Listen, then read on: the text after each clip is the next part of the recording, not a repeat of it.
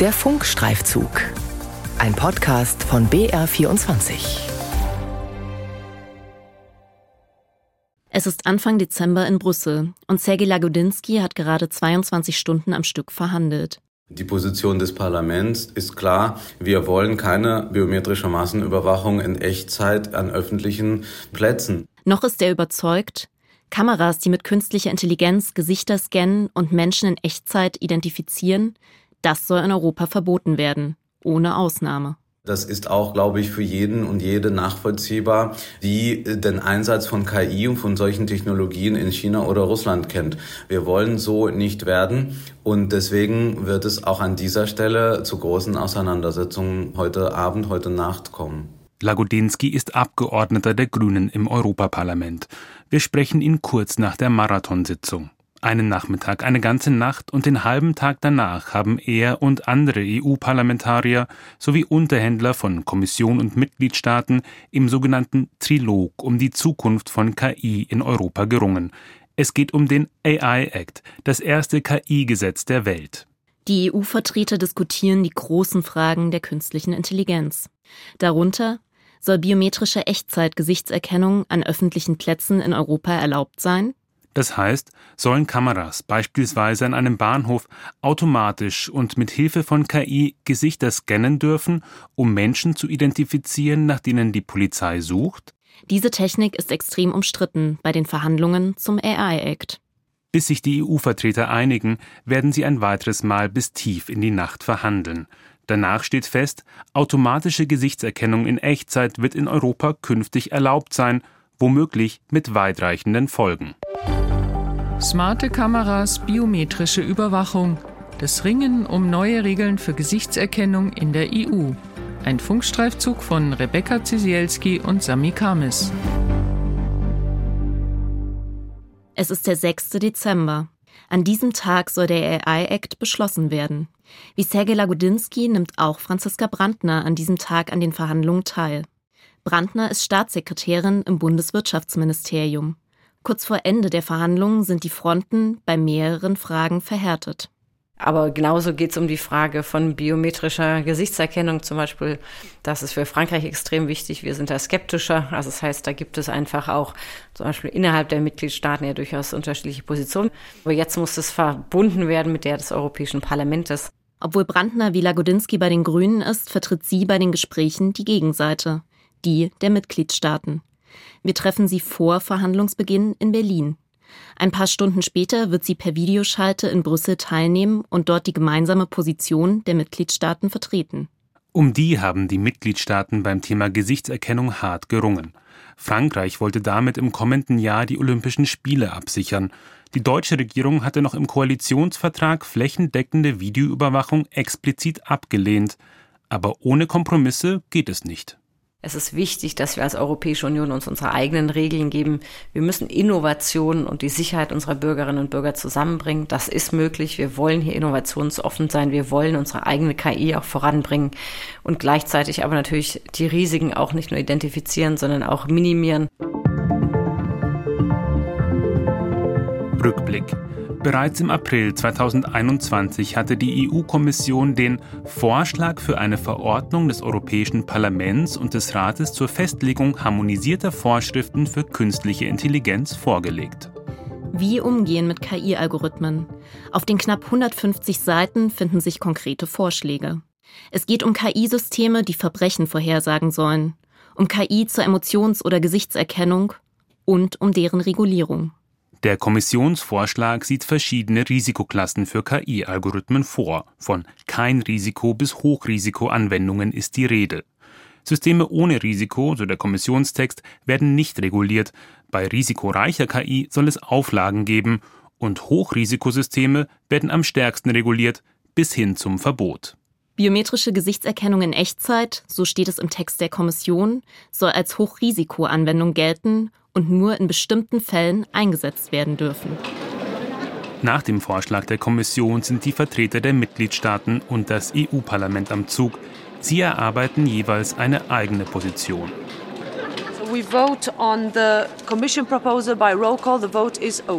Im Juni 2023, also zwei Jahre nachdem die Kommission ihren Text vorgestellt hatte, stimmt das EU-Parlament über seine Position für die KI-Regulierung ab. Im Positionspapier des Parlaments steht, biometrische Gesichtserkennung in Echtzeit soll komplett verboten werden. And it is adopted. Congratulations. Auch Sergej Lagodinsky, Abgeordneter der Grünen, stimmt damals dafür. Was viele nicht wissen, seit Jahren nutzen Ermittlerinnen und Ermittler in Deutschland Gesichtserkennung zur Verfolgung von Tatverdächtigen, aber nicht in Echtzeit und immer nachdem eine Straftat begangen wurde. Der ist erledigt. Jetzt schauen wir mal, ob der da auftaucht. Wie das genau funktioniert, zeigt uns Marco Pohle vom Bayerischen Landeskriminalamt. Ähm, machen wir mal das erste Video auf hier. Da sieht man jetzt die ältere Dame bei ihrer Hausarbeit im Garten. Marco Pohle ist Sachverständiger für Gesichtserkennung.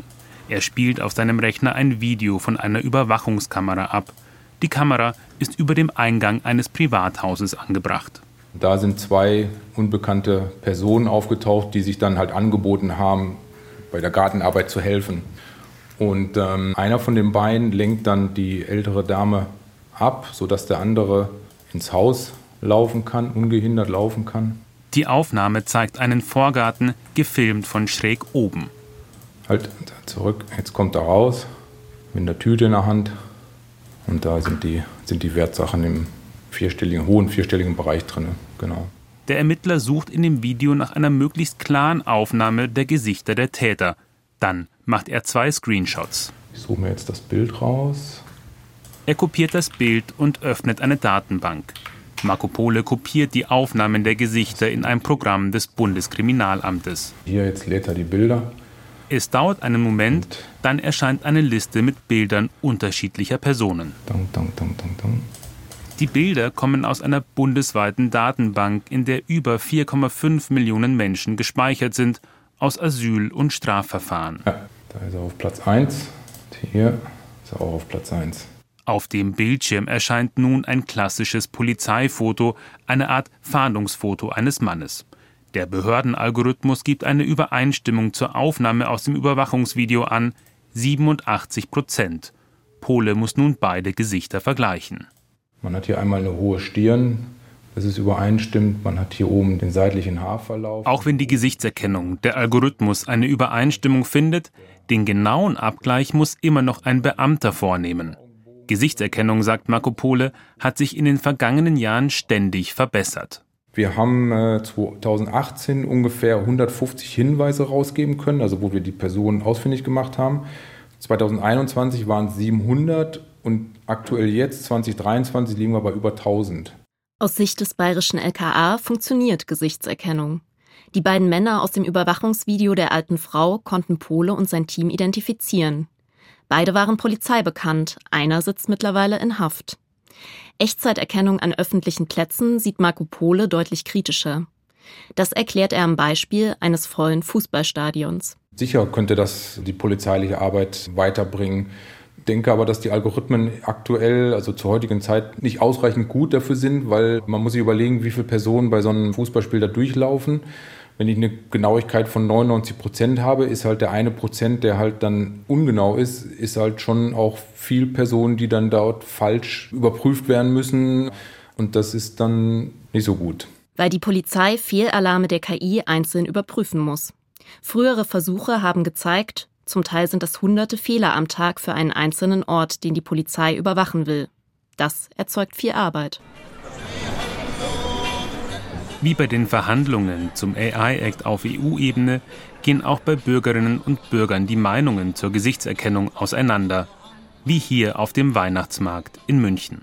Ist in China üblich, hoffentlich nicht hier. An jeder Hausecke würde also nicht unbedingt eine Kamera haben wollen. Man ist schon gläserner Mensch genug. Ja, also es hat Vorteile und Nachteile, dass man selber gläsern ist, aber dass natürlich dann auch Straftäter erwischt werden. In meinen Augen ist es eigentlich die Zukunft, weil es passiert zu viel auf den Straßen, äh, ohne dass Leute erkannt werden können.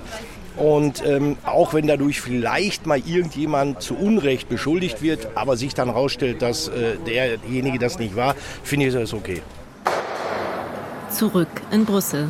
Es ist der 8. Dezember. Hier verhandeln die EU-Vertreter in der nächsten Runde, seit fast 16 Stunden. Dann gegen Mitternacht tritt die spanische Unterhändlerin vor die Presse. Thank you very much. Good evening, everybody, ladies and gentlemen. I'm very pleased to be here today with you and with such good news. There is a deal. Es gibt eine Einigung von EU-Parlament, Kommission und den Mitgliedstaaten. Die EU hat das erste KI-Gesetz der Welt auf den Weg gebracht. Ein Teil der Einigung, Gesichtserkennung mit Hilfe von KI und in Echtzeit soll in Europa möglich sein, wenn im Einzelfall ein Richter zugestimmt hat. Und zwar für die Suche nach Tatverdächtigen oder Opfern schwerer Straftaten oder im Fall konkreter terroristischer Bedrohungen. Mit der Forderung nach einem Verbot konnte sich das Parlament nicht durchsetzen. Uns ist es aber gelungen, entscheidende rechtsstaatliche Hürden einzuziehen, nach denen die Technologie jetzt nur eingesetzt werden darf zur gezielten Identifizierung von explizit wegen der Ausübung sehr schwerwiegender Verbrechen konkret gesuchter Personen. Dazu gehören etwa Entführung oder Vergewaltigung. Auch Opfer schwerer Straftaten und Vermisste dürfen gezielt gesucht werden. Sagt die Europaabgeordnete Svenja Hahn von der FDP. Auch sie war bei den Verhandlungen dabei. Sie scheint zufrieden, Viele Nichtregierungsorganisationen und Expertinnen im Bereich digitale Bürgerrechte sind aber alarmiert. Wir wissen, dass Gesichtserkennung grottenschlecht ist. Im Sinne von so schlecht, dass es unverantwortlich ist, das im Hochrisikobereich einzusetzen. Es gibt Statistiken, die zeigen, dass Gesichtserkennung in 80 bis 90 Prozent der Fälle falsch liegt. Die Juristin Sandra Wachter ist Professorin für Technologie und Recht an der Universität Oxford und kritisiert den Kompromiss. Aus ihrer Sicht wird die Privatsphäre vieler verletzt, um wenige Personen zu finden. Man muss ja trotzdem mein Gesicht lesen, um zu erkennen, dass ich nicht der Verbrecher bin. Das heißt, mein Gesicht wird dennoch abgeglichen und das stellt nach wie vor ein, ein riesengroßes Problem dar. Das Trilogergebnis ermöglicht den Einsatz von Echtzeitgesichtserkennung bei ganz unterschiedlichen Verbrechen, zum Beispiel wegen Umweltkriminalität oder Drogenhandel. Mit der Begründung könnte man tatsächlich, wenn man möchte, eigentlich die halbe Berliner Innenstadt überwachen. Davor hatte Lena Rohrbach von Amnesty International schon vor dem Trilog gewarnt. Die Organisation dokumentiert Menschenrechtsverletzungen in der ganzen Welt. In Russland ist es beispielsweise so, dass Gesichtserkennung zur Überwachung von Demonstrationen eingesetzt wird und nachweislich auch dazu führt, dass dann Personen tatsächlich zum Beispiel für Friedensdemonstrationen festgenommen werden. Und wir wissen, dass dann eben im Nachhinein die russische Polizei bei diesen Menschen vor der Tür steht und sie festnimmt dafür, dass sie an dieser Demonstration teilgenommen haben. Bei den Verhandlungen zum AI-Act tragen am Ende auch Kritiker aus dem Parlament die Entscheidung zur Gesichtserkennung mit. Offenbar, damit die Regulierung von KI auf EU-Ebene nicht komplett scheitert. Der grünen Abgeordnete Sergej Lagodinsky ich finde das unter dem Strich ein gutes Gesetz, was auf die Herausforderungen unserer Zeiten sehr gut reagiert und die dringendsten Fragen der Geschichte beantwortet. Noch liegt der finale Text zum AI Act nicht vor. Parlament und Rat müssen die endgültige Version abstimmen. Bis zur Europawahl im Sommer 2024 soll es soweit sein. Spätestens zwei Jahre später, also 2026, muss der Gesetzestext in den Mitgliedstaaten angewandt werden. Smarte Kameras, biometrische Überwachung. Das Ringen um neue Regeln für Gesichtserkennung in der EU.